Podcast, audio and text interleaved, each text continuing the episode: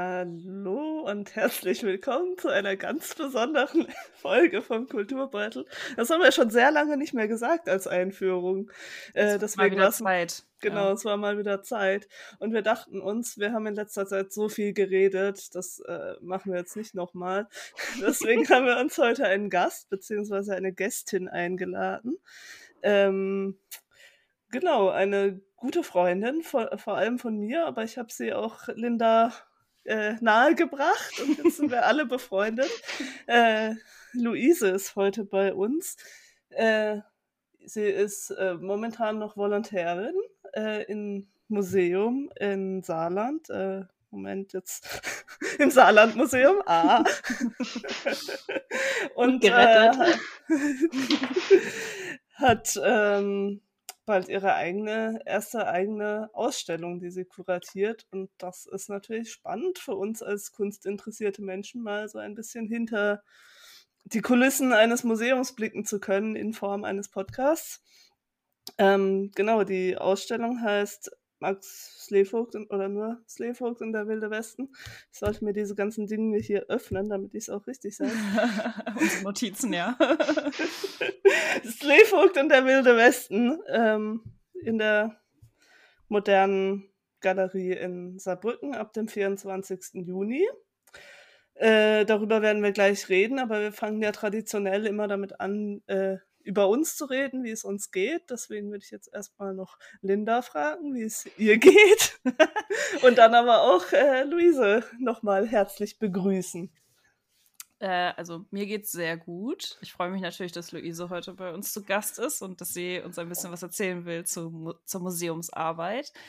Ähm, ich habe gemerkt, dass wir schon lange nicht mehr über das Wetter geredet haben und es wird langsam Sommer, wie ich auch hier in Norddeutschland merke. Deswegen finde ich, ist es auch Zeit zu sagen, es ist richtig schön aktuell. Ich war gestern am Strand. Das war ein richtiges Highlight. Also äh, mir geht es sehr gut und ich versuche mehr Zeit draußen zu verbringen. Tada! ja, das kann ich nicht so bestätigen, dass es sehr schön ist. Ich mag den Sommer einfach überhaupt nicht. Ich finde es jetzt schon zu heiß, obwohl es erst 26 Grad hat. Es ist nicht so meine Jahreszeit, deswegen versuche ich auch nicht so viel Zeit draußen zu verbringen, weil da sind ja eh nur Tiere. Okay. Und wie ist das Wetter in Saarbrücken so? Sehr schön. Also wir hatten jetzt sehr viele Sonnentage. Also erstmal danke, dass ich da sein darf. Ich freue mich sehr. Und ähm, ja, das Wetter draußen nutze ich jetzt auch momentan. Ich war gestern auch am Wasser, am See, um zu segeln und habe die Sonne genossen. Sehr schön. Das ist ja noch eine Überbleib ein Überbleibsel aus deiner Kielzeit, wo wir uns ja alle kennengelernt haben, sozusagen. Ja, mit dem genau. Segeln. ja. Genau, dann äh, können wir auch schon mal so starten. Wir kennen uns aus Kiel, das heißt, es muss da irgendeine Verbindung geben. Wir haben zusammen studiert. Ähm, aber was, was war denn so dein, dein Werdegang? Wie bist du ins Museum gekommen? Und vielleicht auch, warum wolltest du ins Museum? Ich äh, habe zuerst Geschichte studiert in Hamburg, bevor ich nach Kiel gegangen bin. Und habe da dann auch schon Praktika absolviert in unterschiedlichen Museen oder musealen Einrichtungen und es hat mir eigentlich ganz gut gefallen, einfach so von der Atmosphäre, vom, dass es so ein, immer auch eine Teamarbeit ist. Und ähm, das klang eigentlich immer nach sehr vielfältigen Aufgaben, also dass das irgendwie nicht langweilig wird. Und ähm, habe dann im Master Kunstgeschichte dazu genommen, woher wir uns dann auch kennen. Mhm. Und bin dann nach Kiel gegangen, um dort dann eben Geschichte und Kunstgeschichte zu studieren. Und da habe ich dann auch eigentlich relativ von Anfang an gedacht, dass ich irgendwie gerne ins Museum möchte, einfach wegen dieser verschiedenen Aufgaben. Man forscht so ein bisschen im Idealfall, wenn man dann dazu Zeit hat. Man, man arbeitet mit den Objekten, also mit wirklichen Kunstwerken. Und es ist gleichzeitig auch so ein bisschen was Kreatives, dann eine Ausstellung zu organisieren und auf die Beine zu stellen. Und man macht dann auch immer verschiedene Themen. Also es ist dann, wechselt sich dann ja auch ab, je nachdem, welche Ausstellung man dann gerade kuratiert. Also es ist irgendwie sehr spannend und es wird, glaube ich, nicht langweilig im Museum. Bist du denn auch schon so ein bisschen darauf festgelegt, dass du sagst, ich möchte auf jeden Fall immer im Kunstmuseum bleiben? Oder ist, denkst du auch, dass du zum Beispiel so ein Stadtmuseum auch was für dich wäre? Momentan tatsächlich würde ich gerne im Kunstmuseum bleiben wollen. Ähm, das hat mir einfach sehr viel Spaß gemacht und ähm, das, äh, sich mit der Kunst irgendwie auseinanderzusetzen, ist irgendwie etwas, was ich ähm, sehr gerne mag und deswegen ähm, würde ich eigentlich versuchen wollen, jetzt auch nach meinem Volontariat irgendwie ein Kunstmuseum zu finden, ähm, wo ich eine Stelle bekomme. Aber ähm, langfristig wäre ich jetzt auch nicht abgeneigt, also wäre wär es jetzt auch nicht dramatisch oder wäre es jetzt auch nicht äh, schlimm, wenn ich in einem Stadtmuseum landen würde. Okay. Weil man da ja auch sehr viel machen kann. Und das, die Aufgaben sind einfach eine andere. Also das da im Stadtmuseum macht man vielleicht mehr Ausstellungen, die gerade zu so öffentlichen Diskussionsthemen passen, die vielleicht die Stadt betrifft. Und äh, bei der, im Kunstmuseum geht es natürlich vor allem um Kunst. Mhm. Ja. Das ist ja was Schönes. Genau. Genau, und jetzt äh, hast du, steht, stehst du kurz vor der Eröffnung deiner ersten selbst kuratierten Ausstellung. Erstmal, wie fühlst du dich jetzt damit? so kurz vorher, ist alles schon soweit vorbereitet oder was steht jetzt noch an? Ich bin schon nervös, also weil es in drei Wochen dann soweit ist. Ähm, es gibt noch einiges zu tun. Also ich muss noch so ein paar Texte zu Ende schreiben. Ähm, dann gibt es noch so ein paar Fragen wegen der Medien, die in der Ausstellung ähm, verwendet werden sollen. Und dann wird der Aufbau auch relativ anstrengend, weil wir die Woche davor auch noch eine andere Ausstellungseröffnung haben. Das heißt, mit dem Aufbau bei meiner Ausstellung kann es dann erst relativ spät, ähm, kurz vor der Eröffnung, stattfinden. Ähm, und ich habe auch nicht so wenige Exponate, deswegen beißt sich das dann wahrscheinlich alles in dieser einen Woche. Ähm, aber ähm, das ist die Nervosität steigt, glaube ich, so jetzt mit jedem Tag irgendwie so ein bisschen. Mhm. Also Anfang der Woche war es noch okay, da war ich irgendwie die am Freitag äh, oder die Woche davor an dem Freitag hatte ich dann ähm, es, ähm, das, äh, eine Publikation zur Druckerei geschickt, die es zur Ausstellung geben sollte. Das war irgendwie so, dann fiel mir so ein großer Stein vom Herzen, weil dieses mhm. große Projekt mit dieser, mit dieser Publikation da schon mal abgeschlossen war. Aber dann jetzt Montag, Dienstag, Mittwoch und dann weiter und so weiter ging es dann irgendwie immer weiter. Okay, es, es sind ja nur noch fast drei Wochen. und naja, aber es wird schon. Ja, das glaube ich auch. Ja, ja wie, wie, wie fängt man dann überhaupt an? Oder wie lange hat das jetzt gedauert? Und was war so der erste Gedanke, der zu der Ausstellung geführt hat? Also bei mir war es so ein bisschen ein längerer Prozess, weil es am Anfang noch nicht ganz klar war, in welchem Ausstellungsraum ich ähm, ausstellen kann oder welcher geeignet ist. Und ähm, weil nicht jeder Ausstellungsraum gleichermaßen für jede Kunsttechnik ähm, oder für jede Kunstwerk geeignet ist. Also es, wir haben Räume, die sind relativ sonnendurchflutet, da kann man dann nicht unbedingt Grafik ausstellen. Ähm, Warum nicht, haben, wenn ich mal so ganz doof fragen darf? ähm, Grafiken sind ja Arbeiten auf Papier und Papier ist ja empfindlich von, von der, ähm, vom Lichteinfall vor UV-Strahlen.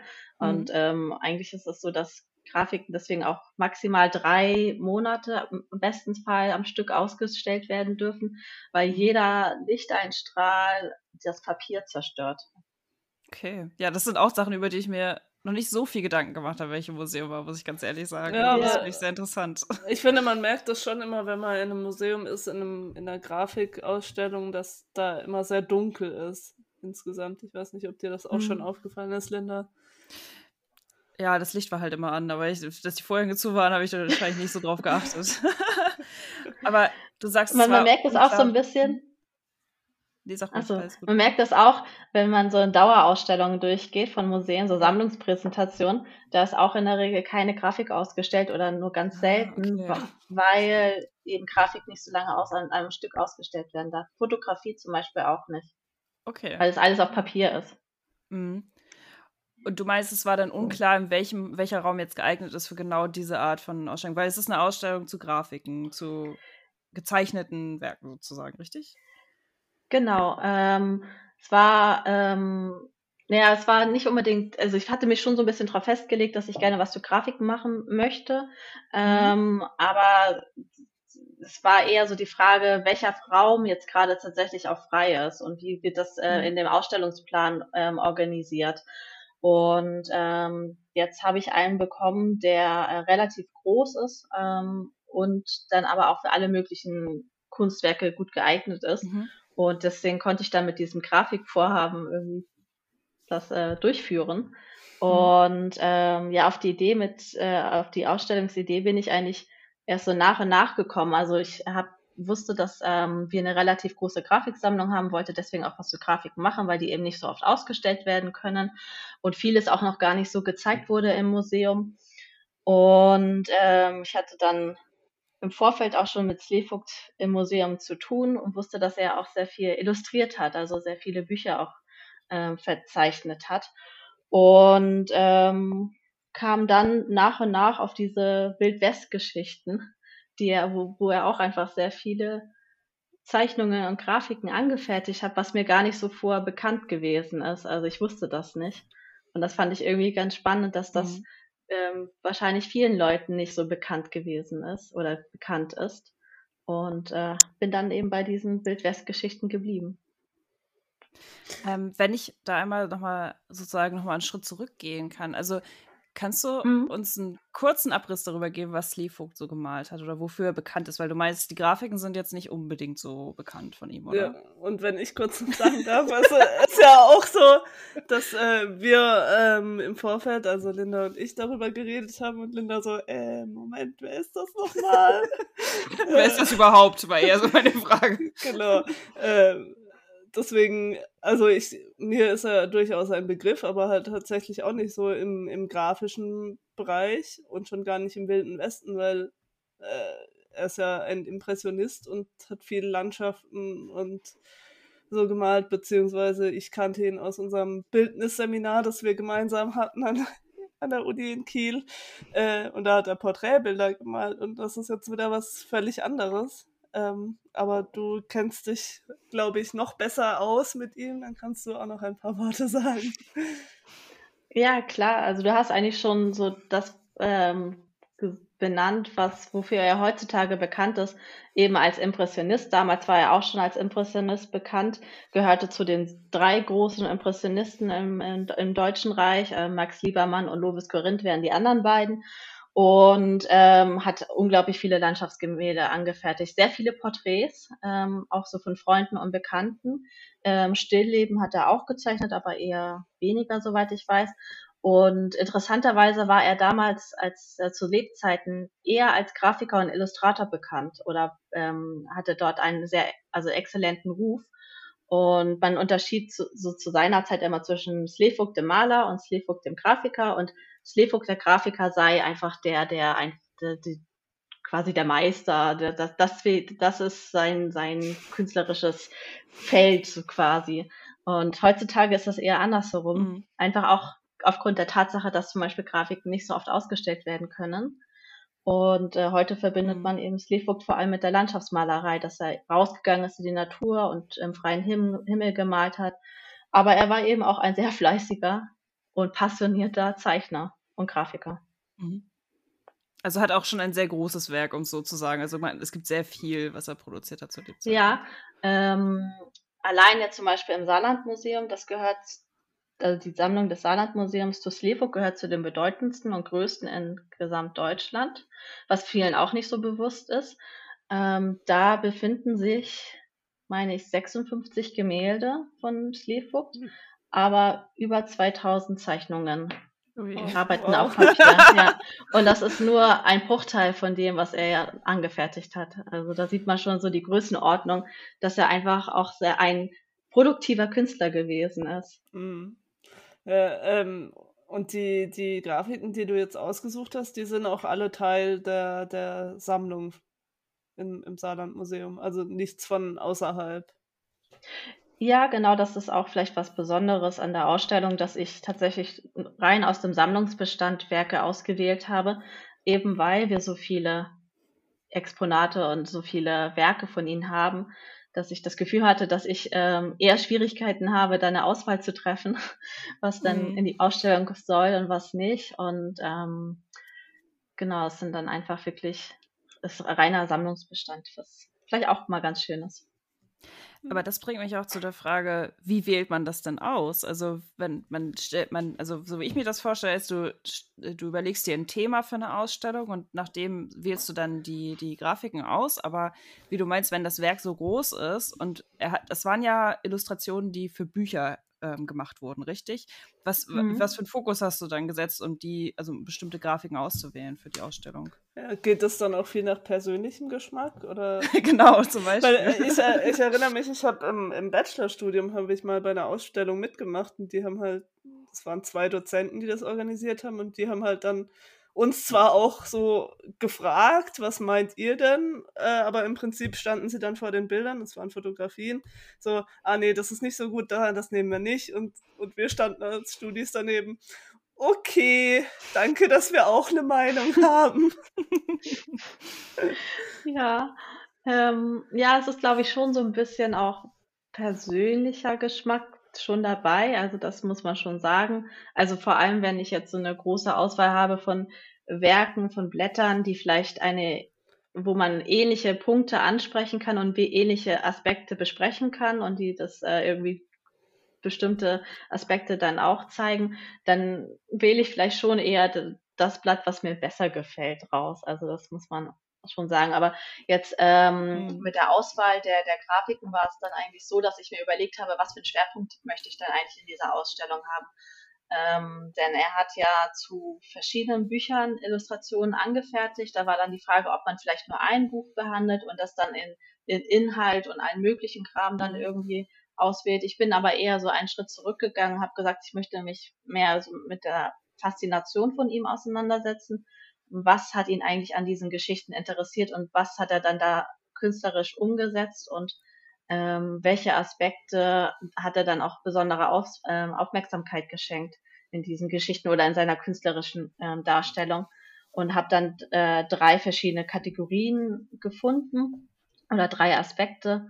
Das waren dann einmal so die, die äh, Ausgestaltung der Person, dann ähm, was ganz wichtig ist, so die ähm, die Aufmerksamkeit auf die Bewegung und dann mhm. auf die Landschaft. Und nach diesen drei Aspekten habe ich dann besonders prägnante Blätter ausgewählt, besonders prägnante Grafiken ähm, oder auch Grafiken, die vielleicht oder Zeichnungen, Vorzeichnungen, die vielleicht ähm, nur in unserem Besitz sind, weswegen sie dann auch besonders interessant sind für die Öffentlichkeit. Und ähm, das hat sich dann irgendwie einfach so gefügt. Mhm. Weißt du, man, oh. kannst, du, kannst du aus dem Kopf sagen, wie viele Grafiken du jetzt ausgesucht hast? Ist das schon abgeschlossen sozusagen? Oder bist du noch im Noch nicht 100 Prozent. Das okay. ist, äh, ändert sich tatsächlich äh, wahrscheinlich noch mal ein bisschen was, äh, wenn wir dann anfangen zu, zu stellen und zu hängen. Aber momentan sind das ähm, rund 70 Grafiken, was sehr viel ist. Mhm. Ähm, ich hatte, im Laufe der, der Vorbereitung hat sich das schon immer reduziert, weil ich dann an verschiedenen Modellen dann auch versucht habe, so die Hängung zu überlegen, habe gemerkt, okay, ich habe schon zu viele Grafiken, ich muss was aussortieren, das wird mir zu voll oder das, ähm, das äh, passt irgendwie nicht so rein, diese eine Grafik, dann nehme ich sie raus. Und ähm, wenn wir dann den Aufbau haben, da werden wir dann ja die verschiedenen Grafiken, die eingerahmt sind, dann ja auch an ihre möglichen Hängeorte stellen und dann sieht man manchmal auch so dann erst, okay, das passt tatsächlich nicht oder das ist etwas, was ich nicht bedacht habe, dann nimmt man vielleicht doch, doch nochmal was raus. Das war bei einer Kollegin auch so, die ähm, auch ihr Volontariat an einem Museum gemacht hat und dann ähm, bei ihrer Ausstellung beim, beim Hängen gemerkt hat, okay, fünf Werke passen da irgendwie nicht so rein, die bekomme ich da nicht unter, die nehme ich jetzt raus, so sich das, sich die ähm, Exponatenzahl dann nochmal reduziert hat vor der Ausstellung. Mhm. Aber wenn man dann quasi die grobe Auswahl getroffen hat, was, was passiert dann als nächstes? Dann ähm, geht es ja eigentlich auch darum, dass man sich so ein bisschen einliest in die Sachen, dass man anfängt, eine Projektskizze auszuarbeiten, also welchen Schwerpunkt man haben möchte. Dann ähm, macht man sich Gedanken über das äh, Kunstvermittlungsprogramm. Gibt es vielleicht irgendwelche besonderen Veranstaltungen, die man anbieten möchte im Zuge dieser, die dann zu der Ausstellung irgendwie passen oder zu den Werken? Dann so, muss man sich auch so ein bisschen die Frage stellen, ob man eine Publikation macht, also herausgeben möchte oder nicht. Das muss man nämlich auch rechtzeitig anfangen vorzubereiten und dann auch äh, natürlich irgendwie zu schreiben. Äh, dann geht es auch relativ schnell darum, ähm, wie die Ausstellungsarchitektur aussehen soll. Soll es überhaupt eine besondere Ausstellungsarchitektur geben? Ähm, wenn ja, soll es dann zum Beispiel Stellwände geben? Wenn, wo sollen die sein? Wie groß sollen die sein? Also alles solche Faktoren, dass das irgendwie alles viel gleichzeitig, habe ich manchmal mhm. das Gefühl, dass mhm. man bei bestimmten Punkten eigentlich noch gar nicht so weit ist, aber man muss sich schon über Sachen äh, das irgendwie konkretisieren und festlegen. Und dann ähm, geht das dann immer so, entwickelt sich das irgendwie nebeneinander so ein bisschen hin und äh, äh, einher, habe ich das Gefühl. Ähm, ja, man fängt dann an, auch Dienstleister natürlich zu beauftragen. Also es ist halt irgendwie immer ist das so wie im Fluss entsteht, dass das. Also es klingt sehr, das ist also, dass jede Ausstellung wie so ein kleines Projekt ist, oder? Wo man sehr viele verschiedene Aspekte hat und wenn man das jetzt kuratiert, dann ist man eigentlich für alles verantwortlich, was das umfasst? Oder gibt es da verschiedene Stellen im Museum, die dann unterschiedliche Sachen machen in diesem Prozess?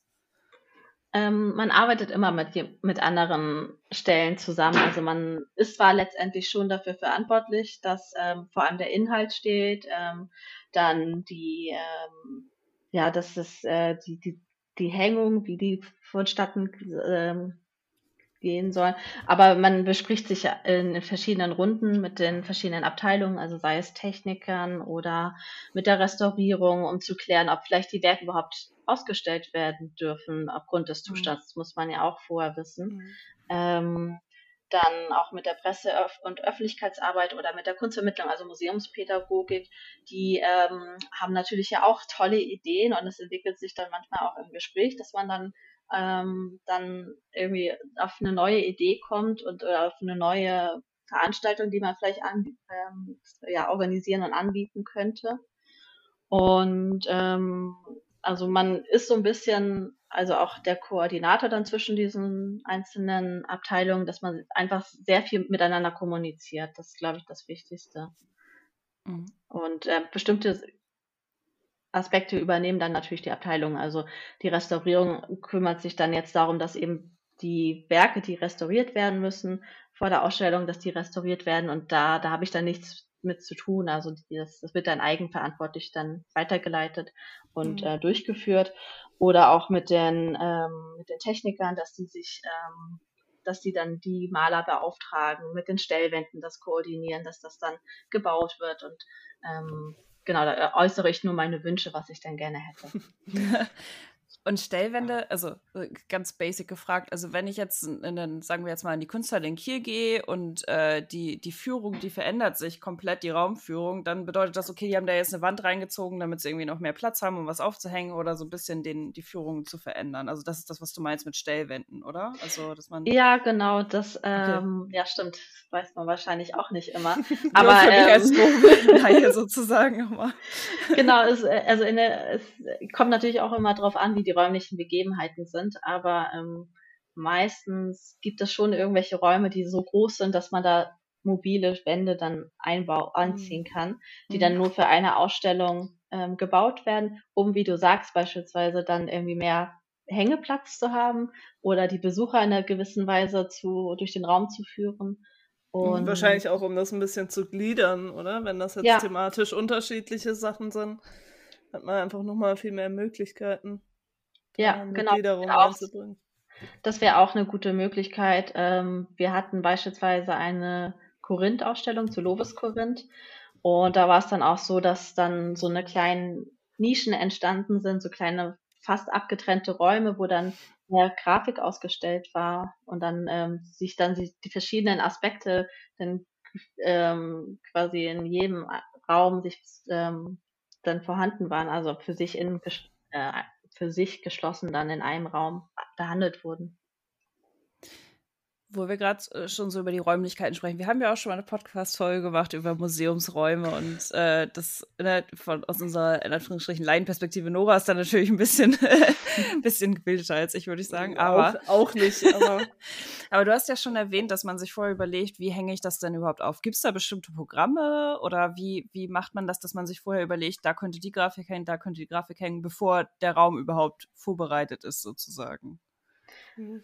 Da Oder machst du es auch äh, mit, mit, Papier? Und ja, genau, machst du einen kleinen Pappraum und dann machst du das selber. Ihr lacht, aber es gibt da ganz verschiedene Ansätze. Okay. Also, ähm, Wir haben jetzt seit kurzem ein, ein äh, PC-Programm, SketchUp, wo man mhm. virtuell Räume einzeichnen kann, maßstabsgetreu, und dann dort auch Grafiken oder also Werke, Flachware, so Gemälde oder sonstiges dann da einbauen kann.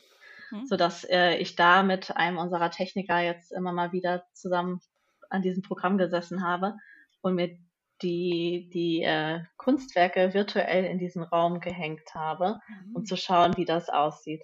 Dann gibt es die Möglichkeit, mit einem ähm, Modell zu arbeiten, das ähm, entweder aus Pappe oder Holz gebaut ist, in einem verkleinerten Maßstab natürlich, aber dass dann, äh, dass man dann die Kunstwerke in, Ma in diesem Maßstab dann versucht auszudrucken und auszuschneiden und dann daran zu kleben. Das also habe ich Bastelarbeit. Ja, genau. Das ähm, habe ich tatsächlich be äh, gemacht, bevor ich dann mit dem Techniker an dem virtuellen Programm gearbeitet habe, damit ich schon mal so eine Ahnung habe, was ich dann eigentlich machen möchte mit dem Raum und wo was vielleicht hinpasst. Mhm. Und äh, es gibt aber auch die Möglichkeit, das äh, macht eine Kollegin, die nimmt, nimmt man den äh, Grundriss von dem, von dem Raum und dann klebt man einfach auch überall so seine Werke, wo man die vielleicht hinpacken möchte. Also je nachdem, okay. was man so präferiert. Aber ich fand das sehr hilfreich mit den Modellen, dass man sich das ähm, deutlich besser vorstellen konnte, weil da man auch diese Dreidimensionalität so ein bisschen hat, auch mit den verschiedenen Blickachsen und äh, Durchgängen, die man im Raum vielleicht auch hat, äh, mhm. äh, dass man das dann irgendwie besser nachvollziehen kann. Gibt ja. es dann für dich irgendein Werk, das so ein Highlight ist, wo du dann auch sagst, das muss einen bestimmten Platz haben in, dem, in der Ausstellung, dass es auch wirklich jeder sieht und jeder, also das, es gibt ja auch Kunstwerke, die hängen neben der Tür und da läuft man vielleicht mal schnell vorbei oder so, dass es irgendwie so ein Highlight-Werk gibt? Ja, ich habe so ein paar Werke, die ich an bestimmten Punkten gerne hängen möchte äh, weil mir die besonders gut gefallen. Bei mir war das Problem so ein bisschen, dass ich viele, also die Grafiken nicht besonders groß sind. Also es sind jetzt keine riesigen Gemälde, die man auf mhm. einen Blick den, mhm. den Besucher irgendwie in den Band ziehen, sondern man, man muss eher näher rangehen. Also auch weil die Grafiken zum Teil vielleicht auf den ersten Blick etwas unübersichtlich gestaltet sind, also illustriert sind. Ähm, aber ich habe zum Beispiel eine Zweiergruppe, ähm, die ich eigentlich ganz schön fand, von ähm, zwei kämpfenden Reitern, die in einem Duell gewesen sind. Und äh, da hat Sleephook dann zwei verschiedene unterschiedliche künstlerische Lösungen gefunden. Das eine ist eine Radierung, äh, das andere ist eine Lithografie und die sehen dann, obwohl sie das gleiche Motiv haben, dann doch etwas anders aus. Das eine ist dann ein bisschen kompakter gestaltet und dann etwas unübersichtlicher, aber dadurch vielleicht auch spannender und mit, ähm, fast vielleicht diesen Moment der, dieser Anspannung zwischen den beiden Kämpfenden besser, ähm, hält es vielleicht besser fest als äh, bei dem anderen Motiv, wo die beiden Reiter weiter auseinander sind. Und ähm, das bekommt dann zum Beispiel auch einen Platz, wo man als erstes vielleicht um die Ecke mal rumgeht und das dann sie sieht. Mhm. Ja, das sind Weil, wirklich so viele Aspekte, über die man sich Gedanken machen mhm. muss, also die man als zu, also als Besucherin gar nicht so wahrnimmt im ersten Moment, aber natürlich trotzdem geleitet wird, so wie das halt die Kuratorin sich so überlegt hat. Das, wir, wir, freuen uns immer darüber, in Museen zu gehen, wo man sich gut zurechtfindet und ja. genau weiß, worauf man achten muss. Das ist, das ist mir aber auch erst jetzt so wirklich bewusst geworden, also in diesen zwei Jahren, wie viele Entscheidungen man eigentlich trifft und wie, welche Auswirkungen das vielleicht haben könnte auf den Durchgang und den Besuch einer, einer Ausstellung.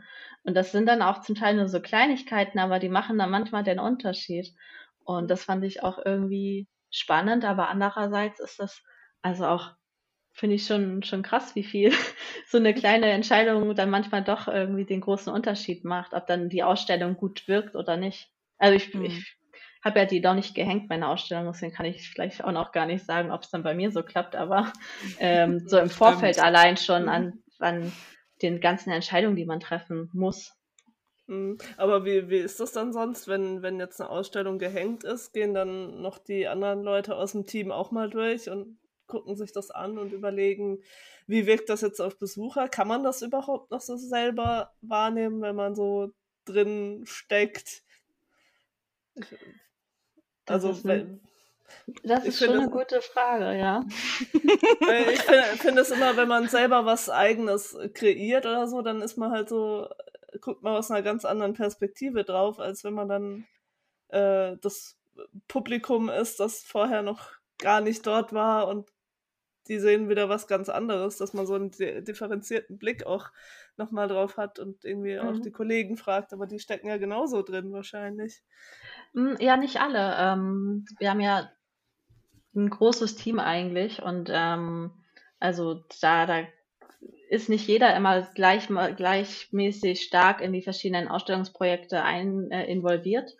Ähm, und ähm, von daher sind auch Rückmeldungen aus dem Kollegium, glaube ich, auch immer willkommen und auch sehr hilfreich. Und ja, das stimmt schon. Man hat natürlich so seinen Blick auf seine eigene Ausstellung. Ähm, also umso wichtiger ist es dann ja auch, wenn man von Besuchern Rückmeldung bekommt. Ähm, und manchmal merkt man dann vielleicht auch schon, dass man vielleicht die eine oder andere Stelle hätte etwas anders lösen können sollen. Oder man, es gibt, glaube ich, immer irgendwie so Kleinigkeiten, bei denen man selber sagt, ja gut, das ist vielleicht jetzt nicht ideal, aber aus den und den Gründen muss das jetzt so gemacht werden. Ähm, aber ähm, ich glaube, man, man lernt trotzdem irgendwie immer noch sehr viel, wenn man durch die Ausstellung nochmal durchgeht und auch so ein bisschen die Besucher beobachtet vielleicht. Und äh, mhm. äh, auch in den Führungen merkt man das vielleicht dann auch, dass ob was funktioniert oder was, was eben nicht funktioniert. Aber es bleibt dann bis zum Ende so, oder? Also man ändert ja, ja. nichts zwischendrin. Ja, okay. Das ist also in der Regel nicht, nee. Ja. nee. Und äh, ich habe jetzt gerade auch nochmal, weil du auch von den Reitern und so gesprochen hast, die, das Titelbild oder das Plakatmotiv, nehme ich an, ist ja auch irgendeine Zeichnung mit äh, Reiter. Wie, gut, Wilder Westen, da ist wahrscheinlich viel mit Reitern, aber wie, wie entscheidet man sich dann auch, mit welchem Bild man ja, an die Presse will, in die Öffentlichkeit? Äh, also warum genau dieses Werk, um irgendwie so das Reiz, den Reiz zu äh, auszulösen. Ich muss einmal ganz kurz einhaken. Ich finde das Plakat sehr schön übrigens. Also ich mag das auch ah, mit den danke. großen Buchstaben und so. Das ist irgendwie, es sieht irgendwie modern aus, aber durch die Zeichnung natürlich auch wieder alt, in Anführungsstrichen sozusagen. Ja, oh, aber das, also, ja, ich finde auch, dass das Bild sehr dynamisch ist und einen ja. auch so den Betrachter so mit reinzieht. Von daher äh, finde ich es auch gut ausgewählt, aber ich kenne natürlich die anderen Werke auch noch nicht. Mhm. Also. Ähm, man als Plakatmotiv sucht man, glaube ich, vor allem erstmal auch ein, ein Werk oder irgendein ein, ein, ja, also ein Werk aus, was auf den ersten Blick irgendwie vielleicht gut zu erfassen ist oder das auch irgendwie jemanden in den Band zieht und das irgendwie neugierig macht. Und ähm, das war ein bisschen schwierig bei den Werken, die ich in der Ausstellung habe, weil ich, ja, das glaube ich schon kurz erzählt, dass die zum Teil sehr unübersichtlich sind oder nicht mhm. so nicht so auf den ersten Blick so klar sind und relativ klein und das eignet sich dann eigentlich eher nicht für ein Plakatmotiv. Und das soll ja trotzdem irgendwie doch ein spannendes Motiv sein, also es darf jetzt auch nicht irgendwie eine ganz ruhige Szene sein. Ähm, und letztendlich ist die Wahl auf dieses Plakatmotiv gefallen, weil das auch sehr schön verdeutlicht, was Slevogt eigentlich auch so ausmacht an sein, also was, was äh, sein Stil ausmacht, was ihn interessiert und was so der Hauptaspekt ist, äh, weswegen er von diesen Wildwest-Geschichten so in den Bann gezogen ist. Und das ist halt vor allem Bewegung und Dynamik. Mhm. Ja, das kommt auf jeden Fall rüber. das kann man ganz klar sagen. Sehr schön. ähm, aber ich, mir wäre gerade eine Frage eingefallen und jetzt ist sie mir wahrscheinlich schon wieder entfallen. Ähm, Dann stell eine andere. Dann stelle ich einfach eine andere. ähm, du genau, du meintest gerade diese Faszination mit dem Wilden Westen. Da, ich hatte mir nämlich auch noch gedacht, kannst du noch vielleicht ein bisschen was sagen zu diesen Erzählungen oder zu diesen Büchern, die er illustriert hat? Also du meinst gerade, er war fasziniert vom Wilden Westen und deswegen hat er die illustriert? Kannte er den Autor? Also ich, ich kenne diese Erzählungen gar nicht, sozusagen, mhm. aus denen die Zeichnungen stammen. Ähm, er hat als, Kind bereits Wildwestromane gelesen, unter anderem James Fenimore Cooper, ähm, der Lederschrumpf oder die Lederschrumpferzählungen. Und diese Lederstrumpf-Erzählungen sind fünf Romane, die Anfang des 19. Jahrhunderts, ich glaube ab 1824 erschienen sind. Die waren relativ schnell ein Kassenschlager, auch außerhalb von den USA. Die sind nämlich in den USA erschienen und die gelten auch, soweit ich weiß, als ähm, ja erster amerikanischer Roman. Mhm. Und äh, waren, waren wirklich der Publikumshit bei den Lesern. Und Lefok hat die als Kind bereits gelesen und das diese äh, hat dann ähm, wie viele andere auch, äh, auch Indianer gespielt, weiß ich was, ähm, Zeichnungen angefertigt und ähm, es war einfach so eine Massenbegeisterung für dieses Thema zu seiner Zeit. Und ähm, die, de, der Grund, weswegen er den, den Lederstrumpfromane, also diese Lederstrumpfromane auch illustriert hat, war tatsächlich, ähm, dass er dieses Buch im Regal in seiner Bibliothek gesehen hat und sich das erinnert hat, wie ihm diese Geschichte so gut gefallen hat und hat dann angefangen, in der Nacht erste Skizzen anzufertigen. Und in dem, in diesem Roman äh, geht es um die Hauptfigur Lederstrumpf oder Nathaniel Butte heißt er, glaube ich, ähm, der mit seinem ähm, indianischen Freund von den Delawaren, ähm, Chingachgook, ich hoffe, ich spreche es richtig aus, ähm, da in dieser Welt zwischen äh, des, der im acht, äh, Mitte des 18. Jahrhunderts in den USA, so hin, zwischen den verschiedenen Welten lebt. Und ähm, die erleben verschiedene Abenteuer. In den ersten Romanen ist, ist der Fokus vor allem auf die auf die verschiedenen ähm, Stämme der der Indianer, die da noch mehr als äh, naja, nicht Gefahr, ähm, aber zumindest als ähm, als äh, übermächtige Gegner dargestellt werden. Aber es, die, diese ganzen Erzählungen ähm, herrscht da da ist so eine Nostalgie drüber mhm. gelegt worden, weil es dann nach und nach ähm, geht es äh, darum, wie die weißen Siedler eigentlich mehr und mehr diese Welt der, der nordamerikanischen Ureinwohner für sich in, in, in, ja, in Besitz nehmen. Mhm. Und ähm, dann ähm, sind es einfach alle möglichen verschiedenen Abenteuer, die da in diesen mhm. Geschichten erzählt werden. So ein bisschen episodisch, so, okay, also ja, passiert das, dann passiert das, also es ist ein bisschen Genau. Und ähm, interessanterweise ist ähm, Coopers Roman ähm, mit seinen verschiedenen Figuren auch ähm, wohl einer der Inspirationen für, Ka für Karl Mays Geschichten mhm. gewesen, auch vor allem für den Winnetou. Ähm, also sieht man schon so ein bisschen die Bedeutung. Und der wurde damals einfach sehr viel gelesen. Ich glaube, heutzutage mhm. ist er eher unbekannter. Aber damals war das einfach so einer der Romane, die man irgendwie mal als Kinder, Kind oder Jugendlicher gelesen hat. Mhm. Und ähm, sie zeichnen sich auch, das fand ich ja ganz interessant, äh, dadurch aus, dass er viele Landschaftsschilderungen hatte in diesen mhm. Romanen. Und er hat, ähm, das war bisher auch nicht so der Fall gewesen, ähm, Indianerfiguren geschaffen, die ähm, sehr sympathisch waren, die mhm. eben nicht nur als äh, barbarische Wilde dargestellt wurden, sondern eher so, die, so ein positiveres äh, Charaktere, ähm, Indianer-Charaktere hatte. Mhm. Hast, hast du denn die Geschichten jetzt auch gelesen oder nur darüber gelesen? Also ähm, ja, da muss ich sagen, dass ich den Lederstrumpf jetzt nicht komplett gelesen habe. Ich habe so ein bisschen immer mal reingeblättert, weil sie einfach auch sehr lang sind. Ähm, ich äh, habe den noch bei mir liegen und werde versuchen, den noch vor der Ausstellungseröffnung durchzulesen. Aber ähm, noch habe ich es nicht geschafft, einfach weil ich im Zuge der Vorbereitung auch so viel anderes noch gelesen habe. Und mhm. irgendwann hat man, glaube ich, auch so einen Punkt, wo man vielleicht dann nicht mehr was lesen kann. Das ist natürlich auch sehr komplex, ne? wenn man nicht nur die, äh, die Kunst hat sozusagen, sondern auch das Werk, worauf sich die Kunst bezieht, ne? worauf konzentriert man sich dann, was für ein Verhältnis muss das nachher auch in den äh, Ausstellungstexten wahrscheinlich haben, ne? wie viel muss man noch zum Buch selber erklären, so wie du es uns jetzt gerade erklärt hast sozusagen. Ähm, hm. ja, man will ja wahrscheinlich auch die, die Betrachter nicht überfordern oder äh, erschlagen mit Informationen und so. Man soll ja die Bilder auch immer noch auf sich selber wirken lassen. Mhm. Das stimmt. Das war auch so ein bisschen die Frage, wie viel erzähle ich jetzt von dem Büchern. Wie sehr gehe ich auf den Inhalt drauf ein? Er hat ja jetzt nicht nur den Lederstrumpf äh, illustriert, sondern ja auch noch andere Bücher, die auch eher unbekannt sind heutzutage, aber damals ähm, mehr gelesen wurden. Ähm, und dann gibt es auch noch Blätter, die gar nicht auf irgendeinem Buch beruhen, sondern die einfach frei mit diesem Thema umgehen. Ähm, aber ich habe versucht, von diesen Geschichten eher ein bisschen wegzugehen, also von dem Inhalt der Geschichten, um mehr darauf zu fokussieren, wie er überhaupt in dieser Bildwelt oder in dieser literarischen Welt die einzelnen Momente umgesetzt hat und was ihn eigentlich daran so im Allgemeinen fasziniert hat. Mhm.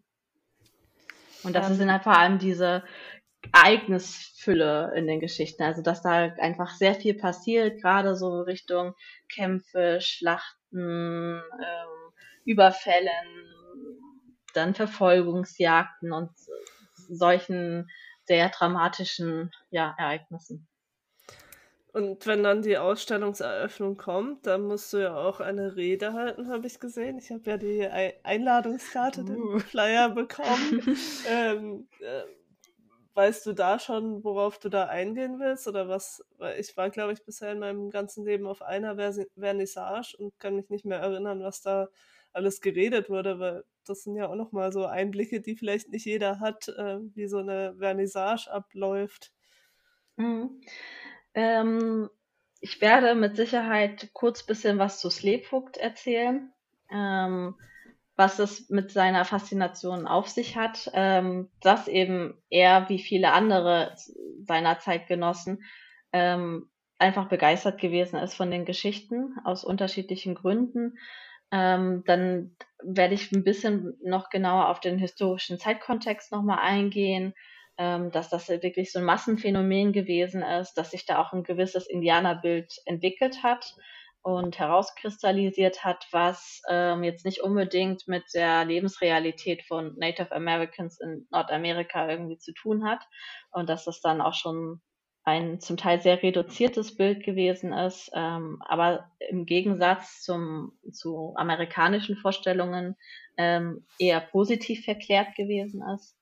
Ähm, und dann komme ich darauf zu, zu Sprache, was man in der Ausstellung sehen kann. Also wie die Struktur vielleicht der Ausstellung ist und ähm, vielleicht wie ich dazu gekommen bin. Aber das muss ich mir noch genau überlegen. Die Rede muss ich noch schreiben und dann auch nochmal üben. Also im Prinzip der Podcast ohne die nervigen Einwürfe von uns. ich finde die aber sehr bereichernd. Vielleicht oh. sollten wir das nochmal ausführen. gerne, gerne. Du kannst uns immer zur Rate ziehen. ähm, ja, und dann bei der Vernissage wird dann gehen alle Leute, wenn die Reden vorbei sind, in die Ausstellung und sagen, oh, ah, oh, so hat sie das also Mit ihrem Sekt in der Hand und versuchen ja, mit dir in ein Gespräch zu kommen, noch eine Information zu bekommen, so wie wir gerade. Und du bist wahrscheinlich erleichtert, dass alles rum ist. Oh ja, das mit Sicherheit. Also ja, es gibt dann halt ähm, einmal die Reden, ähm, das in der klassischer Weise ist dann auch jemand äh, aus der von der Politik vertreten, der doch kurz ein Grußwort sagt. Dann wird die stellvertretende Direktorin auch noch kurz die äh, Gäste äh, begrüßen. Dann kommt ja meine Rede, dann ist eigentlich das Buffet eröffnet. Es gibt ein bisschen Wein, ein bisschen Laugengebäck, was aber nicht im Ausstellungsraum gegessen werden darf. Nur so. Ah, sehr gut, sehr sicher. ja, und ähm, ja, dann kann man einfach einen schönen Abend verbringen und sich unterhalten und hoffentlich sich äh, an der Kunst und der, an der Ausstellung erfreuen. Aber die, so ein Abend, das ist dann, gibt schon festgelegte Regeln oder kannst du dann auch sagen, wer aus der P Politik bitte kommen soll? Oder ist das, das ist nicht in deiner Hand? Das gehört nicht zu deinen Entscheidungen? Das gehört definitiv nicht zu meinen Entscheidungen. das, ist, das ist ja schon mal gut, wenn du mal eine Entscheidung weniger hast. Schön, ja. Nee, ähm, also es gibt schon so einen gewissen Rahmen, den, also es gibt so einen klassischen Rahmen, sag ich mal. Ähm, bei uns kommt ja jemand auch aus der Politik, weil wir auch öffentlich finanziert sind und dann ähm, äh, werden wir ja auch von Steuergeldern dann eben bezahlt und dann ähm, gibt es natürlich auch ein Interesse, dass dann da jemand aus dem Kultusministerium vorbeikommt und dann auch diese Ausstellung, weil sie die auch fördern, ähm, dann auch mit repräsentiert und äh, einleitet. Und ähm, ja, solche kurzen Reden sind eigentlich sind der Klassiker. Aber es gab tatsächlich jetzt letztens auch den Versuch, dass man das so ein bisschen aufbricht, ähm, dass man so eine Art Gesprächssituation hat. Ähm, das wird dann unterschiedlich, wurde unterschiedlich angenommen. um es ähm, nett auszudrücken. ja, genau. Aber ähm, man kann es ein bisschen variieren, ob man jetzt beispielsweise auch Musik irgendwie anbieten möchte oder ähm, irgendwelche besonderen Acts oder so, aber eigentlich ist es äh, jetzt bei der Größe der Ausstellung, die ich jetzt ja kuratiert habe, eigentlich auch bleibt es bei den Reden und das ist dann auch okay. Dann mhm. ähm, ist man ja hauptsächlich wegen der Kunst dann ja auch da und wegen der Ausstellung. Und wenn man dann zu viel Programm hat, ich dieses ganze Geschwätz hören. Soll ich mir Kunst angucken, Mensch. genau. Aber nee, ja. Ich habe noch mal eine generelle Frage zum Volontariat. Ist das denn, also ich denke, jedes Museum gestaltet es wahrscheinlich so ein bisschen individuell, aber es ist schon normal eigentlich, dass man, wenn man so ein, so ein Volontariat im Kunstmuseum macht, dass man auch dann eine eigene Ausstellung kuratieren kann. Ist das richtig oder ist das nicht so gängig eigentlich? Das kommt ganz stark auf die Institution drauf okay. an. Okay. Also das Volontariat ist, ähm, es gibt so einen Neidfaden vom Museumsbund, mhm. aber es ist, es gibt keine festen rechtlichen Regelungen, was genau in einem Volontariat passieren soll. Nicht so wie so ein nicht. Ausbildungsberuf, wo man weiß, okay, das mhm. muss jetzt hier abgehakt werden. Okay. Genau, es gibt so eine, so halt zu so diesen Leitfaden, äh, wo es dann auch beschrieben wird, im besten Fall sollte man das und das und das gemacht haben und dann am Ende irgendein Abschlussprojekt, dass mhm. man hat, was hat, was man auch vorweisen kann. Aber wie dieses Abschlussprojekt letztendlich aussieht, ist auch so ein bisschen einem selbst überlassen, beziehungsweise mhm. dann auch der Institution. Ähm, es gibt Institutionen, wo sowas nicht unbedingt ausgeführt wird, was äh, auch immer wieder von Volontären bemängelt wird.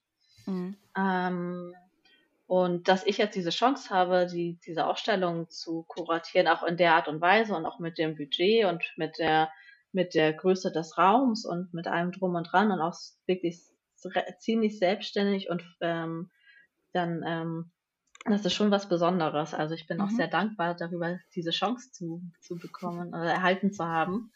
Und ähm, also das, dessen bin ich mir dann auch bewusst, dass das nicht selbstverständlich ist, vor allem auch nicht in diesem Umfang. Ähm, ja. Das wäre cool. Vielleicht können wir dann auch noch so ein bisschen über das Saarland-Museum selber oder den, den Schwerpunkt, den du ja hast. Was, was wird dann noch so ausge ausgestellt? Wo, wo ist der Sammlungsschwerpunkt? Ich war ja auch schon mal da. Das auch schon, habe schon mal eine private Führung gekriegt durch die tollste Volontärin. Oh. ja, Saarlandmuseum. Das sind eigentlich ähm, zwei, zwei Sammlungen. Einmal die alte Sammlung und die moderne Galerie. Die alte Sammlung, wie man vielleicht schon den Namen entnehmen kann, äh, konzentriert sich auf Kunst vor, ja, vor 19, vor warte, ich muss kurz überlegen, ja, vor 1900 ungefähr. Ähm, und die moderne Galerie, wo ich äh, hauptsächlich ähm, tätig bin, konzentriert sich auf ähm, die klassische Moderne, also Kunst um 1900, Anfang des 20. Jahrhunderts bis zur zeitgenössischen Kunst. Also es gibt halt diese zwei Schwerpunkte, klassische Moderne, zeitgenössische Kunst. Und ähm, Momentan haben wir relativ viele zeitgenössische Künstlerinnen und Künstler, sind vor allem Künstlerinnen. Ähm, jetzt dieses Jahr haben wir mit den beiden Volontärsausstellungen, also ähm, mit Max Levogt und dann äh, Hans Purmann, die jetzt heute zu Ende gegangen ist, die Ausstellung, ähm, wieder zwei klassische moderne Künstler. Und ähm, weswegen ich auch Slevogt unter anderem ja genommen habe, ist, weil die einfach auch sehr viel zu Slevogt haben. Also sie haben eine äh, Privatsammlung in den 80er Jahren ist ans Land übergegangen, die dann äh, dem Saarlandmuseum zugeordnet wurde. Und ähm, da waren bestimmte Künstler, die der Sammler besonders gesammelt hat. Das waren dann Max Levogt, Hans Puhlmann und Albert Weisgerber, ein saarländischer Künstler, auch Impressionist, damals auch sehr bekannt. Und das ist so sehr, dieser Grundstock, der, mhm. den diese Sammlung ausmacht. Und ich frage mich das jetzt nur gerade spontan, weil ich ich habe zwar schon mal ein Praktikum in einem Museum gemacht, aber das war viel zu kurz, um solche Einblicke zu haben. Wo ist die ganze Kunst, wenn sie nicht ausgestellt wird? In geheimen Räumen. Unter Museum. Ja, wir haben äh, mehrere Depots natürlich. Ähm, dann auch Depots, ähm, die außerhalb des Museums liegen, also mit also eigene Depoträume. Dann gibt es äh, Depoträume, die innen quasi unterm Museum sind und dann dort ähm, bestimmte Werke gelagert werden. Und, die, äh, diese Räumlichkeiten, da bist du dann auch hin und hast halt da bei den Grafiken geguckt oder? Ähm, da habe ich erst, habe ich ja eigentlich erst geguckt, nachdem ich über unsere Datenbank ein bisschen Ich habe wahrscheinlich so einen Katalog habe. irgendwie, oder? Wo alles dann digitalisiert ist oder ist das noch nicht so fortgeschritten? Das wäre schön, aber nee. Deswegen frage ich so zögerlich, weil ich nicht, weil ich nicht weiß. Ja, nee, wir haben eine äh, Datenbank, eine Museumsdatenbank, in der sehr viele Werke erfasst sind. Ich äh, bin mir jetzt nicht sicher, ob wirklich alle, aber ich vermute fast schon. Ähm, wo zumindest dann irgendwie Titel, Aufbewahrungsort, Künstler, wer dann die Sachen bekannt sind, wie das ins Museum gekommen ist. Solche Sachen stehen dann da drin. Ähm, aber häufig fehlen Fotos noch, einfach weil es auch so umfangreich mhm. ist. Und dann ähm, mhm. sind dann solche Projekte auch einfach gut, ähm, um die Sammlung auch zu erschließen, um zu schauen, was hat man mhm. eigentlich zu den, zu bestimmten Künstlern oder zu bestimmten Themen. Und ähm, das war dann jetzt auch so, dass ich äh, im Zuge meiner Arbeiten und Vorbereitung für diese Ausstellungen festgestellt habe, dass manchmal bestimmte Titel falsch in, oh. der Datenbank dran, drin gestanden haben oder dass das falsch zugeordnet gewesen ist. Ähm, und dann kann man solche Sachen dann eben auch äh, verbessern. Oder was auch toll ist, wir haben äh, drei Radierungen äh, zu, zu einem der Bücher ähm, gefunden in unserer, äh, in der, in der Grafiksammlung. Also das heißt gefunden. Ich wusste, dass es drei, drei Radierungen gibt, aber ich hatte angenommen, das wäre jetzt dreimal das gleiche Motiv und auch wirklich in der gleichen Ausführung. Aber es mhm. hat sich dann herausgestellt, dass ähm, das zwar das gleiche Motiv ist, aber die Ausführung jeweils ganz anders ist. Das heißt, dass die mhm. ähm, vor allem so hell-dunkel-Partien ganz anders gesetzt wurden. Das eine Blatt wirkte so ein bisschen mehr zeichnerisch mit mhm. sehr vielen Schrift, äh, Strichen und Schraffuren. Und das andere war so ganz dunkel, ganz düster, wie so aus einer Schauergeschichte. Und das haben wir dann erst gesehen. Oder auch was ganz toll war, ähm, war so eine Vorzeichnung, die auf der Vorderseite eines Briefumschlags ähm, gemalt, gezeichnet wurde. Und ähm, während wir dann die Grafiken so durchgeblättert hab, haben, die ich rausgesucht habe, haben wir dann auch diese andere kleine Zeichnung dabei gehabt. Und da ist uns aufgefallen, ah, das hat ja das gleiche, äh, gleiche Format und das ist auch irgendwie so ein Briefumschlag. Und da haben wir mhm. festgestellt, dass sie von dem gleichen Briefumschlag stammen, einfach nur Vorder- und ah. Rückseite und wurden irgendwann mal getrennt. Und das sind dann irgendwie so nette Zufälle, die man das dann klingt irgendwie wie entdeckt. so eine richtige Schatzsuche, finde ich, irgendwie so, dass man ja, manchmal, so entdeckt. Ja, manchmal ist das tatsächlich auch so. Und ähm, ja, also man kann natürlich auch ins Depot gehen und dann einfach vor Ort dann schauen, was es so gibt und sich so ein bisschen inspirieren lassen.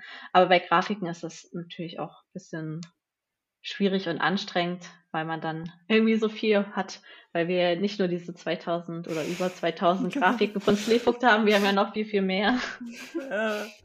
Ähm, wenn du dich jetzt den ganzen Tag mit Kunst äh, befasst, wie ist es dann jetzt für dich, wenn du privat in Anführungsstrichen in ein Museum gehst? Kannst du das dann noch so genießen oder hat sich dein Blick durch die Arbeit jetzt sehr verändert auch auf die Kunst? Ähm, auf die Kunst an sich glaube ich nicht so sehr. Aber ich gehe jetzt mehr durch die Ausstellungen und schaue mir an, wie das präsentiert wird.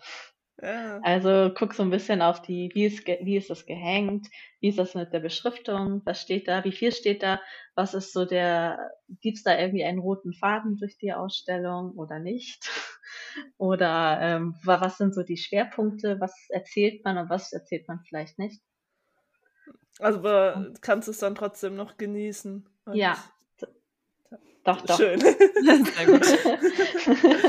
nee, ich, Nicht, äh, dass das irgendwann zur Arbeit wird, wenn du privat aus Spaß ins Museum gehst und so, oh nee, nicht schon wieder so ein Raum. Nee, bisher ist das noch nicht vorgekommen. Wer weiß, vielleicht so in 20 Jahren, wenn ich dann vielleicht schon zu viele Ausstellungen gestaltet und gesehen habe, keine Ahnung. Aber ähm, noch kann ich das wirklich sehr gut genießen und äh, schaue mir sehr gerne die Kunst an und auch die Ausstellungen. Das Was du- schön. Du hast ja gesagt, dass du schon mehrere Praktika gemacht hast. Deswegen ist die Frage vielleicht nicht so einfach zu beantworten. Aber gibt es irgendwas, was dich überrascht hat, als du so hinter die Kulissen von dem Museum blicken durftest? So, also die ersten Male oder das, ah, da habe ich ja nie drüber nachgedacht, so wie wir jetzt die ganze Zeit eigentlich sind und sagen, oh, da habe ich nie drüber nachgedacht. Ähm, ja, doch. Also ich habe zwar Praktika gemacht, aber die waren dann relativ kurz und ich habe auch nicht in jedes Mal wirklich in so diesen den Bereich reingeschnuppert, in dem ich ja jetzt arbeite. Ähm, für mich war sehr überraschend, wie viel sich eigentlich erst im Laufe der Vorbereitungen ergeben. Also wie, wie viel manchmal noch gar nicht festgelegt ist, bis es dann zu dieser Ausstellung kommt.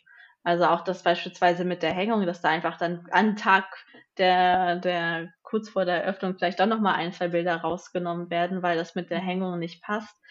Oder ähm, ja, einfach auch so bestimmte Veranstaltungsreihen, die dann vielleicht dann erst im Zuge von Gesprächen dann irgendwie entwickelt werden oder auch Schwerpunkte, also dass, dass sich dann Schwerpunkte nochmal verändern können und dass man dann vielleicht doch noch eine etwas andere Ausrichtung hat, als man am Anfang ursprünglich festgelegt hat oder sich vorgenommen hat.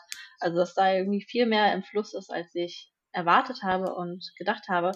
Und ähm, dass man da irgendwie auch immer noch recht spontan sein muss, um wenn man bestimmte Sachen dann doch mal ändert.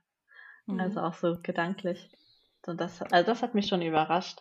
Und wie viele Leute eigentlich auch einfach an dieser Ausstellung mitwirken und wie viel Absprache es dann auch bedarf und wie viel Kommunikation untereinander. Ähm, und ja, das waren so Punkte, die, die mir vorher nicht so bewusst gewesen sind. Bei, bei deiner Ausstellung ist es ja jetzt so, Slevogt lebt nicht mehr, aber ihr habt ja auch zeitgenössische Künstler und ich erinnere mich, dass du schon öfters auch Kontakt dann mit den Künstlerinnen und Künstlern hattest. Ähm, inwiefern haben denn die Einfluss darauf, was wie ausgestellt wird? Ich habe eine Ausstellung bisher betreut mit einer noch lebenden Künstlerin. Ähm, das war auch sehr spannend und ähm, die haben auch schon, also sie hatte auch schon Einfluss auf die, die Ausstellung, eben was für Werke sie vielleicht auch ausstellen möchte. Ähm, das war aber auch immer in so einem Gespräch. Das meine ich, was, äh, was mich vorhin auch so ein bisschen, also war, passt auch zum vorherigen Punkt, dass eben sehr viel auch so im Fluss ist einfach, dass sich das dann auch ergibt und gerade so mit den Künstlerinnen oder Künstlern, dass da einfach dann auch viel miteinander gesprochen wird und dann gesagt wird, ja, hm, das finden wir jetzt nicht so gut von Museumsseite, ähm, kann man nicht vielleicht in die Richtung gehen, dann kommt von der Künstlerin, ja, hm, ich würde eher das so und so machen. Also das ähm, ist dann gar nicht so festgelegt immer und man kann eigentlich schon Einfluss darauf nehmen, also beide Parteien, wie was ausgestellt wird. Aber ich würde jetzt irgendwie mal so sagen, ja, aber eigentlich ist deren Arbeit ja abgeschlossen mit, mit dem Fertigen des Der Künstler des ist tot sozusagen, wie der Autor Ja, ist und tot. weil ich kann mir nämlich vorstellen, dass, ähm, dass Künstler und Künstlerinnen gar nicht so diesen Blick dafür haben, wie es dann am besten wirkt, weil sie natürlich so sehr tief in ihrer Materie sind, äh, dass es dann viel besser ist, wenn da von außen quasi jemand Professionelles kommt und sagt so, Von der Theorie Ah, nochmal so. ja, Ja. d- das, äh, weil man muss ja auch irgendwie loslassen, auch wenn das immer sehr schwer fällt. Aber ich stelle mir das sehr schw schwierig vor, da dann auch irgendwie die, so einen Kompromiss zu finden, wahrscheinlich auch, um zu schauen, hey, so, so sagen wir es. Wir haben Ahnung davon. Mal du mal lieber weiter. Also Nora wäre nicht so kooperativ beim Arbeiten, merken wir gerade. Ja, ähm, das kommt, glaube ich, wirklich auch darauf an, was für Kunst man macht. Ähm, ich weiß, bei der einen Ausstellung, das war, war eher zur Malerei, da war es relativ, äh, gab es relativ feste Vorgaben auch von der Galerie, die was zu hängen hatte. Ähm, aber dann ähm, jetzt beispielsweise bei der Ausstellung, der ich äh, assistiert habe, da war es so, dass die Künstlerin dann noch Werke geschaffen hat, die für diese Ausstellung ähm, extra angefertigt wurden.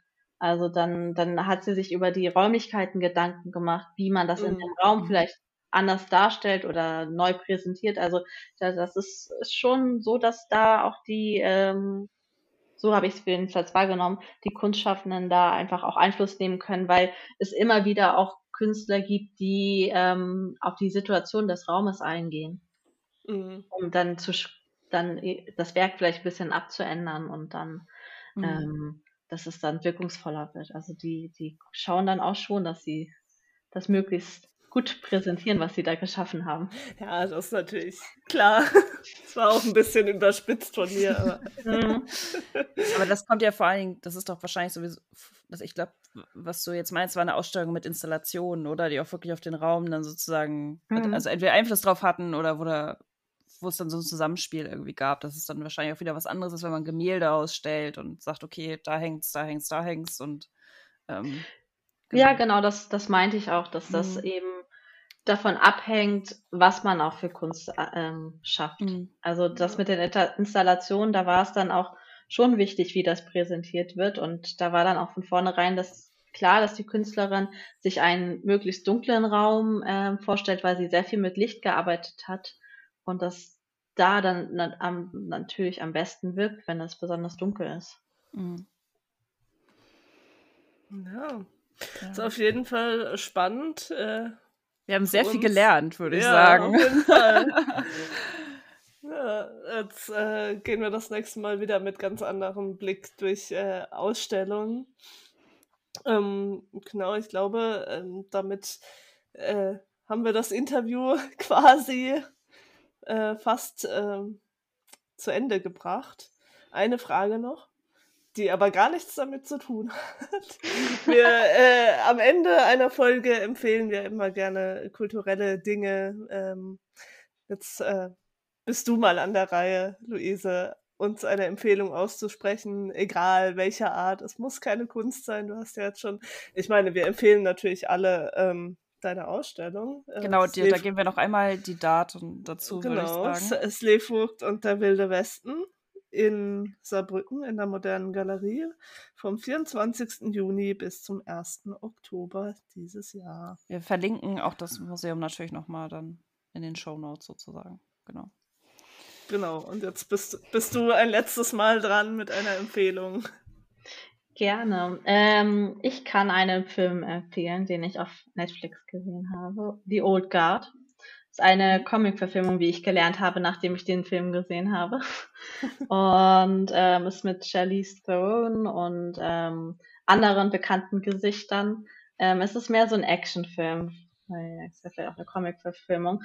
Ähm, und äh, da geht es um eine Gruppe von vier Personen, die unsterblich sind, beziehungsweise mehr oder weniger unsterblich. So wie ähm, Slevogt so wie guckt, genau. ja, nicht ganz, aber ähnlich. Und äh, also sie können auf jeden Fall nicht sterben, wenn man sie erschießt, äh, leben sie ja danach noch. Aber es gibt äh, einen Twist bei der ganzen Sache. Sie können irgendwann sterben, aber sie wissen nicht wann und wie das passiert. Ah, okay. Also irgendwann ist das letzte Mal für sie. Und das äh, fand ich irgendwie sehr interessant, ähm, weil nämlich dann ähm, diese Frage aufgeworfen wird, so ein bisschen, was macht man dann mit seiner Unsterblichkeit? Mhm. Es geht auch sehr viel um ähm, Familie in dem Film, finde ich, ähm, obwohl es auch ein Actionfilm, also ein Actionfilm ist. Ähm, es geht sehr viel um auch Loyalität ähm, und ähm, ja, also es, äh, diese, diese Dynamik zwischen den vier Unsterblichen, weil nämlich dann, wie sollte es anders sein, am Anfang des Films eine neue Unsterbliche dazu kommt. Hm. Okay. Das klingt auf jeden Fall sehr interessant und das wurde mir noch nicht vorgeschlagen auf Netflix. Also das äh, ist eine ja. gute Empfehlung, würde ich sagen. Ich äh, kann es wirklich nur von Herzen empfehlen, denn wie gesagt, die Schauspieler sind klasse, wirklich sehr, sehr gut gespielt. Die Charaktere sind toll, also sehr interessante verschiedene Persönlichkeiten. Ähm, und einfach auch diese Frage oder diese Thematik mit dieser Unsterblichkeit, obwohl man irgendwann schon stirbt, und wie man dann mit diesem Wissen umgeht, finde ich äh, einfach sehr interessant. Und das habe ich bisher noch nicht so, so gesehen. Hm. Tja. Wir bedanken uns auf jeden Fall ganz herzlich, liebe Luise, dass du heute mit dabei warst und dass du uns so viele Fragen beantwortet hast zu deiner Arbeit. Ähm, wir drücken dir natürlich die Daumen für die Ausstellungseröffnung und für die ganze Ausstellung natürlich. Nora macht dann nochmal einen Bericht, wenn sie da war, würde ich sagen. Genau, ich werde auf jeden Fall kommen. Äh, wann ist noch die Frage, aber ist ja bis Oktober Zeit. Genau. genau. Dann auch vielen Dank meinerseits, dass ich da sein durfte. Hat sehr viel Spaß gemacht. Sehr schön. Und ja. Dann hören wir uns bald wieder. Und äh, genau, bis zur nächsten Podcast-Folge sozusagen. genau. Bis dann.